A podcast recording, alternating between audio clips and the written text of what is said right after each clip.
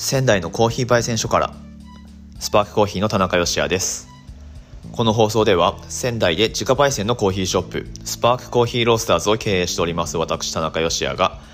コーヒーのことやお店のこと日々の気づきやスモールビジネスのヒントについてなどをお話ししていきます。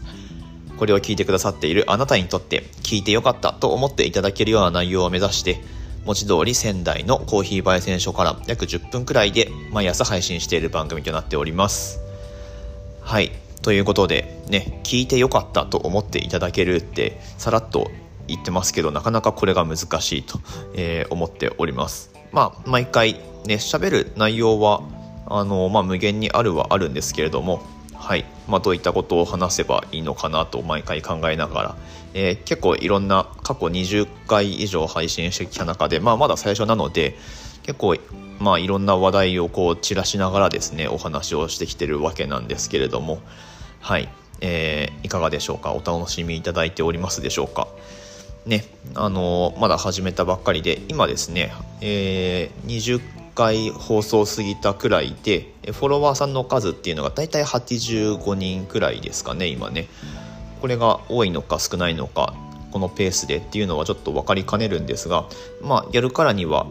えっと、スタンド FM でこれ SPP っていうものがあるっていうのをまあなんかうっすら、えー、知ってはいるんですけれどもどうやらフォロワー1000人っていうのが一つ基準になるというところで、えーぜひね、あの、スタンド FM のアプリをダウンロードしていただいて、えー、この番組、もしよかったら、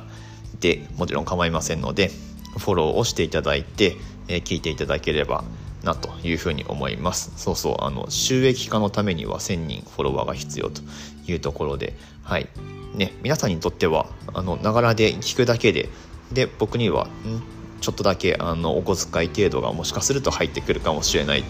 という、えー、まあなんか夢のような仕組みになっているようなので、はいね、6月に出産を控えておりますので おむつ代とかをちょっとでも稼げるようになれればいいのかなというふうに一応こうねあの目標設定数値で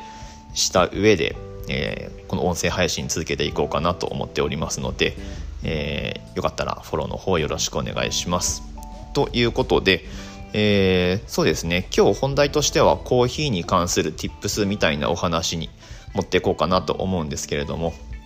はい、あのぜひフォローしていただいたらですねあのコメントやレターなどで話してほしい内容っていうのをあのリクエストすることができますので、えー、ぜひどしどし送っていただければと思います。この辺りがやっぱりその公共放送と違ったこのなんだろうインターネットラジオのまあ何て言うんでしょうね。言ったら双方向通信みたいな、えー、良さだと思いますのでもちろんね公共放送でもリクエストのお手紙とかを送ったりもできますけれども、まあ、いわゆるマスメディアと呼ばれるものの中でこう採用される確率っていうのは限りなく低いのではいえー、他方このインターネットラジオというか、まあ、アプリでの配信だと、えー、リスナーさんと、まあ、私配信者っていうのがすごくあのなんていうか近い関係として、まあ、コメントに返したりとかっていうことが可能なので、えー、言ったらお客さんというかリスナーの皆さんが番組をハンドリングするっていうこともある程度可能だと思いますのでその辺りがねあの魅力の一つかなというふうにも思っております。っていうところからも、はい、あのぜひね皆さんと一緒に番組作っていきたいなと思っておりますので、はい、コメントや、えー、番組の感想などですね いただけますと、えー、僕はとても嬉しいです。ということで、えー、今日はですね家で入れるコーヒーがお店と同じ味にならない問題についてっていうことをお話ししていこうと思うんですけれどもはいコーヒー屋さんをやっていて、まあ、よくお客様から言われることの一つですね豆を買ったんですけどもこちらで買った豆を家で入れてますと。であの美味しいんです。美味しいんですけれどもどうやってもあのお店と同じ味にならないと。私の入れ方が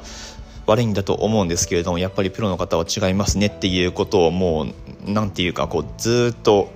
まあこれスパークコーヒーを開業する前からずっとこう言われ続けるわけですね。前職の時からも、えー、もちろんそういったことを感想をですねいただいていたんですけれども。うんまあうんと詰まるところこれ一番何が違うかっていうと入れ方ではなくって実はグラインダーなんですよ。グラインダーって、まあ、コーヒーミルって言い方もしますけれども豆をひく機械ですね。これがお店とお家のではもう性能が全く違うことが多いので、まあ、そこで味の差が出てしまっていると。もう言ってしまえばもうこれに尽きるんですね。あとはねあの入れ方っていうのはあのぜひお店豆を買うお店でもし教えてもらえるのであればぜひ教えてもらってください。でもちろんねあのお店のその何て言うかなんだろうな主義というか方針がありますからお店の味っていうのはもう本当にお店に来たお客さんから、えー、お金をもらってその場で味わってもらうものだから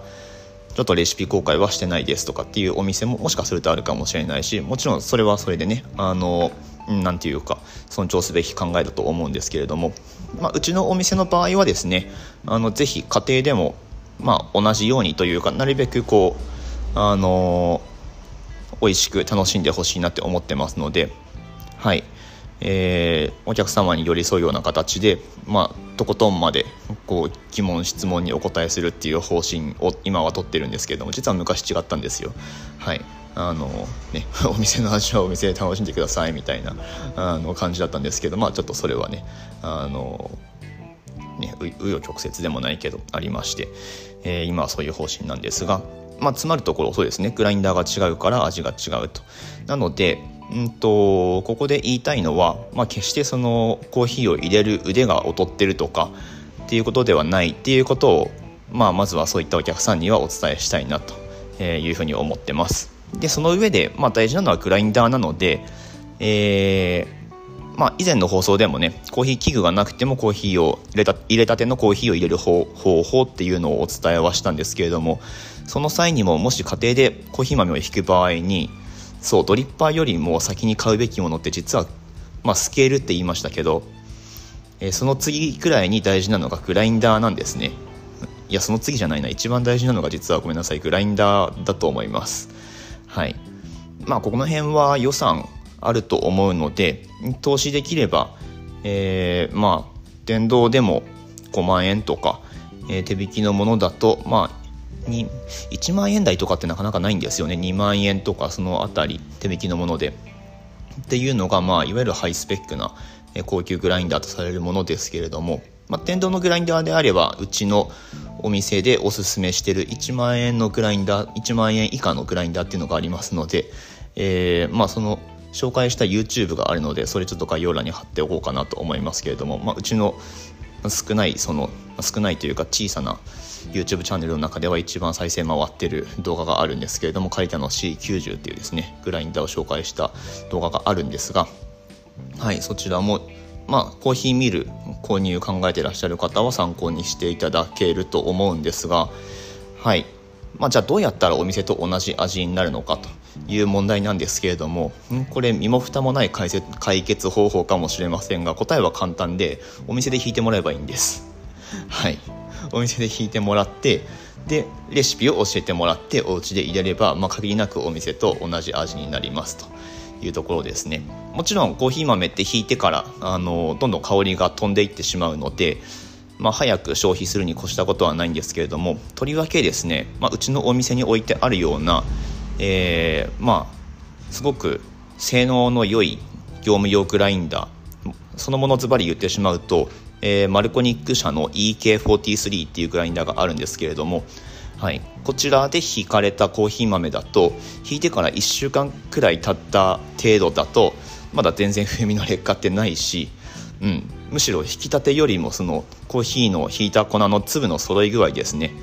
あのこれが他のグラインダーよりもかなりいいんですよ。なので、えー、まあ後味に何ていうか雑味もなくですねあの美味しく入るというところで、まあ、こぞって今ねあの私たちのようなコーヒー豆屋さんってこの EK43 を使ってるんですけれども、まあ、もしこれが入ってるお店ででまだお手元にグラインダーがないという場合だとこれで引いてもらうのがおすすめですよというお話でございました。はい、もっと突っ込んだ、えー、コーヒーの話もおいおいしていこうと思いますけれども、まあ、まずはビギナー向けみたいなところから、えー、今日は Tips としてお話をさせていただきました。この話が良かったと思った方はですね、ぜひいいねやコメントなどなどよろしくお願いします。はい、フォローをして、えっ、ー、と、アプリをダウンロードしていただいた上でフォローしていただけると、えー、とっても嬉しいです。というわけで次回の放送でお会いしましょう。美味しいコーヒーで一日が輝く。グッドコーヒースパークス Your Day。スパークコーヒーの田中でした。